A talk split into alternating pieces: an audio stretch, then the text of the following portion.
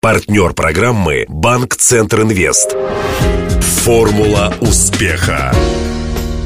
Здравствуйте, у микрофона Денис Малышев, и это программа «Формула успеха». Радио Ростова готовит ее совместно с Ассоциацией выпускников ЮФУ. Сегодня гость программы Лариса Ушакова, преподаватель, художница. Вместе мы искали формулу успеха в искусстве. Для справки. Лариса Ушакова, член-корреспондент Российской Академии Художеств, заведующая кафедрой живописи, графики и скульптуры Академии архитектуры и искусств ЮФУ. Историк и теоретик художественного образования. Считается продолжателем традиций южно-русского импрессионизма, направления, сформировавшегося на рубеже 19-20 веков. Его основатели принадлежали к товариществу южно-русских художников «Тюрх», крупнейшему творческому объединению Юга России. Произведениям Ларисы Георгиевны присущи реалистическая основа, крепкий рисунок, классическая композиция. Имя Ушаковой внесено в единый международный рейтинг художников известных мастеров 18-20 веков, а многие картины приобретены музеями и частными собраниями Греции, Германии и других стран Европы. Интервью.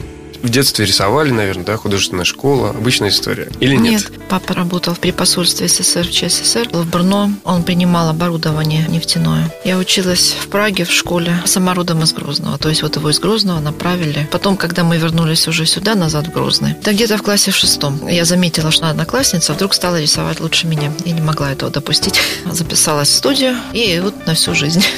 Николай Федорович Ламзюгин, ну, как бы от Бога преподаватель. А преемственность там такая шла. У него был его учитель Адриан Каплан, ленинградский график. А Адриан Каплан учился у Валентина Серова. Есть город, который вам вот очень близок? Ну, в который, да, хочется возвращаться. Ваш город. В Ростов патри- я с удовольствием возвращаюсь. Я привыкла уже тут за много лет жить. Мне в разное время нравятся разные города. Мы летом были от южного отделения Российской Академии Художеств. Катали выставку. Ну, как знак солидарности. Это был наш подарок жителям Крыма. Ну, а чем мы можем еще? И вот мы ее повезли в начале июля на переправе. Ощущение было, что дня четыре стоять. Но потом как-то вот они увидели, что картины. И вот как-то народ нас стал, значит... Прям толпа расступалась, вот так ну, вот видится. как она расступалась. Ну, мы подъезжали, естественно, там пытались разговаривать. Ну, вот как-то так вот Ну, прорвались. люди шли навстречу, да. Но все-таки караван, 10 автомобилей. Мы вообще, честно говоря, даже не ожидали. Как бы все-таки проехали в Симферополь.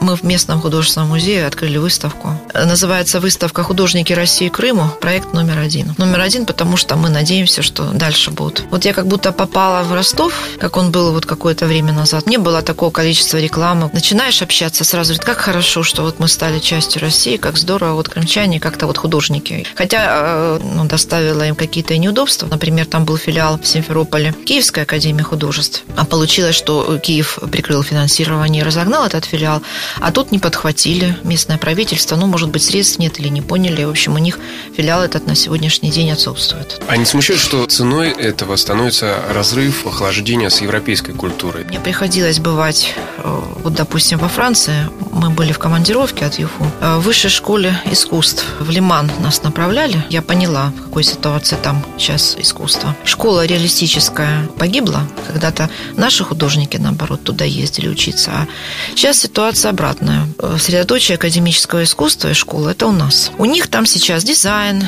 концептуальное искусство, все что угодно. Ну вот мы зашли, допустим, там студенты, вот такие великовозрастные достаточно, складывают э, какие-то э, пирамидки из спичечных коробков, из кусочков сахара, из спичек. Это они задания по композиции делают, еще что-то. Очень беспомощно это выглядит, когда они пытаются рисовать с натуры, потому что, опять-таки, это все надо же закладывать с детства, эти все основы. И, наверное, поэтому художникам интереснее в России, потому что здесь, если ты реалист, у тебя есть аудитория, кому это сказать, есть молодежь, которой это можно передать, есть люди, которым это надо. Там великолепные музеи, зрители посещают их, все прекрасно, но это все было в прошлом, это уже прошлое. То, что делается сейчас, не относится к э, искусству. И мы были как существа с разных планет. А вообще недавно очень хорошие слова Кордовского прочитала. Вот э, замечательный педагог Дмитрий Николаевич Кордовский. Если науки – это ум народа, то искусство – это его сердце. Считаю, что искусство надо опять брать под крыло государства. Там натурщики, там пленеры, это все очень затратно. Это же может все вылиться в то, что государство начнет ей диктовать э, свою установку. Рисуйте Естественно, это. оно будет диктовать. Искусство, оно всегда тенденциозно. Ну, просто надо давать себе отчет, что является ценностью. Вот сейчас, мне кажется, государственное достояние вот в России, которая вошла в третье тысячелетие, это русская академическая школа рисунка, живописи. Китайцы, кстати, это понимают. Они же не зря к нам ездят учиться. Да, много китайцев. На каждом курсе было там два-три человека, им несколько лет подряд. Там же тоже вроде э, реализм. Да, действительно, там идет э, в основе все равно изучение природы. Но как таковое изучение натуры в строгом понимании на основе перспективы, пластической анатомии, у них же там в этой традиционной китайской школе нет. Единственное, что имеют вот чувство материала очень хорошее. Ну и за счет этого их можно вывести на какие-то интересные результаты в рисунке, в живописи за счет этого. Приходите, будут защищаться уже теперь в июне наш последний китайский студент. Последний шоулинь. Он берет праздник китайские фонари. А так у них все время какие-то вот национальные темы. Ну, один у меня такой пленерист сделал летний отдых на море. Ну, в таких импрессионистических традициях, ну, китайские там женщины с детьми отдыхают, ну, как бы зонтик уносят, шляпу срывает, море, облака несутся. Прям такое. дзен. Да. Хотел вас спросить о формуле успеха. Программа так называется «Формула успеха». Много времени отнимает преподавание, там какие-то вот такие вещи, связанные с кафедрой. То есть накапливается определенная энергия. И ты чувствуешь, что вот если ты сейчас не станешь к холсту, то ты просто вот взорвешься, как не знаю что. Я просто чувствую, что вот у меня эмоции зашкаливают. Сажусь писать, когда наконец всех вот прогнала, всех разогнала, все отстаньте, все выключила. Я успокаиваюсь и чувствую, что я на своем месте, я испытываю счастье. Mm. Мне кажется, люди, которые этим занимаются, это счастливые люди. Хотя это не недовольство собой вечное, это вообще отсутствие ну, полного свободного времени, потому что вообще для меня понятие свободное время это, это есть время, которое я могу посвятить живописи. Я только так его понимаю. Просто так вот лежать, я не знаю, что это такое. Нужны какие-то особые условия? Ну, вы сказали тишина, безусловно. Может быть, я не знаю, какая-то специальная музыка, ваша любимая, особенная? Ну, чтобы совсем уже стало не в моготу, и уже некуда было деваться от желания писать это осень. Хочется вообще просто солнца. Вот солнце, когда это, это все. А улицы города рисуете? Часто обращаетесь? Вот как ни странно, почему-то Ростова не рисую улицы. Вот в другие города езжу, там рисую. Ну, не анализировали, не рефлексировали, почему? А, видимо, потому что вот в этом городе я работаю, а я куда-то, если выезжаю, вот угу. там я пишу.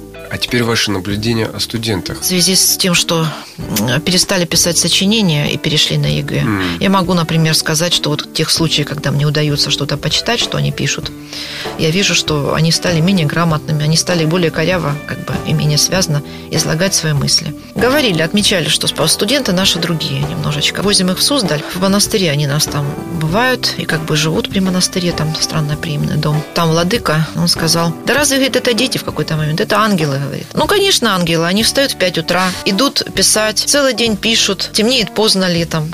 То есть они все время как пчелки трудятся. Мы попадаем в августе на День города. Красивое место очень. Берег реки Каменки и такой фейерверк в реке отражается. Какие-то шоу. Все это ревет, вот это все сверкает. И вот мы смотрим на фейерверк и слышу вокруг себя голоса. А ты палитру взял?